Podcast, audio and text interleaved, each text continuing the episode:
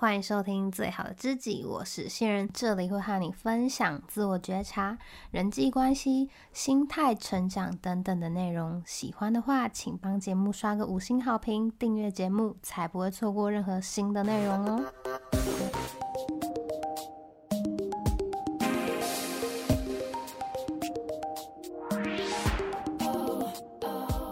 在过去啊，我一直觉得我的人际关系没有处理的很好，就是常常会受伤，或者是自我怀疑。像是在求学的时候呢，每个阶段很好很好的朋友，都很容易在毕业前夕爆掉，因为就是容忍对方太久，或者是已经退到没有底线，所以爆发。我本来以为呢，这是什么可怕的人际关系轮回议题，但现在仔细想想，它其实就是一个个性的问题。因为我以前是一个不太会把自己需求说出来的，然后常常就是会是退让的角色，这些自以为是的容忍还有退让呢，才是让这些关系越走越糟糕的原因。所以呢，有很长的时间，我都会尽量看别人保持距离，以策安全。表面上嘻嘻哈哈的啊，感觉好像很要好，但实际上其实根本没有走进对方的心里，对彼此的了解都还是很浅层的层面。那越是这样子，其实我们反而越没有办法去学习和其他人良好的互动，因为人际关系它就是要在不断的摸索嘛，然后受伤、测试，再去调整，才能慢慢的去找出自己的底线呢、还有喜好。那你要先有底线，你在这段关系中才不会去迷失了自己。所以我以前就是搞不懂。底线这件事到底是什么？最近会有这个发现呢，是因为我跟朋友相约要去花莲玩一趟，结果呢，对方就说了一句：“哎、我最近很忙，哎，行程安排就交给你了。”我当下是想说，嗯，其实我也很忙啊。但是要是以前的我呢，我就一定会默默的捡起来做，然后呢，在内心小剧场觉得天哪，我好辛苦，说要出去玩，结果啊，行程啊、住宿啊，都是我在弄。我好可怜，有没有发现？这就是受害者心态，不反抗，然后默默的接受，接着呢，再以受害者的角色自居，这个常常是一个组合，然后也是让关系走向破裂的一个起手式。然后因为我很珍惜这个朋友，所以当我发现这个轮回它又要开始的时候，我就选择 no，我不要让它发生。于是我就开始问自己，怎么了？我是真的不想要安排行程吗？还是我是想要两个人一起处理，才会有共同出游的感觉呢？最后想要的结果又是什么？没错，我在这里想的都是我，我，我。因为你一定要先理清，就是自己面对这件事情，你到底想要怎样，你才有办法去和对方沟通。不然你们讲起来就会一直在说：“哎、你为什么都不做？你为什么都把事情丢给我一个人？你为什么？你为什么？你为什么？”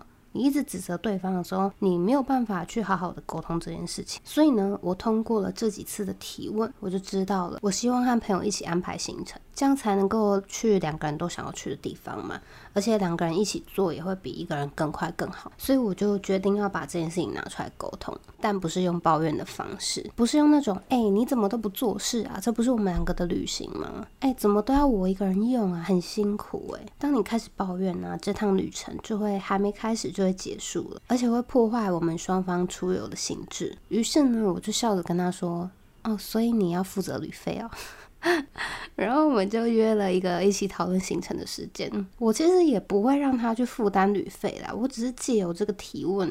他的潜台词就是啊，总是一人要负责一样吧。就是如果我负责了时间精力，那你要负责金钱嘛，大家互相的概念，就跟我们小时候做团体作业的时候，你也很常会遇到不做事的人。但是有些人他可能就是没有意识到自己其实有这个责任，他就会想说啊，别人有做我就有分啊，有什么不好？然后做的要死要活的那个人，他就会觉得好个头啦，老娘要累死。但其实你没有把它拿出来沟通，自己也要负一半的责任，因为。并不是所有的人的想法都是一样的，而且说出来之后，我发现我朋友超会排行程的，然后订车票啊，什么订房啊。他的效率都超好的，就是我反而看到了很多可以跟他学习的地方，这不是另外一种收获吗？就是我更了解自己，然后也更了解我朋友了。大部分时候，为什么我们没办法去和对方沟通？可能是因为我们很害怕冲突嘛，就会想说啊，这件事情拿出来讲会不会吵架？但其实会不会吵架，它其实有一部分是取决于你沟通的方式，还有切角。像如果我用那种抱怨的角度去说。然后再加上受害者情节的视角，我们就会还没沟通就开始觉得自己很可怜啊，别人都要欺负我啊，那就真的会被欺负。而我们现在要做的，只是去认清自己的需求，然后去和对方沟通这个需求而已，就不代表是对立或者是冲突。那假设说你很担心，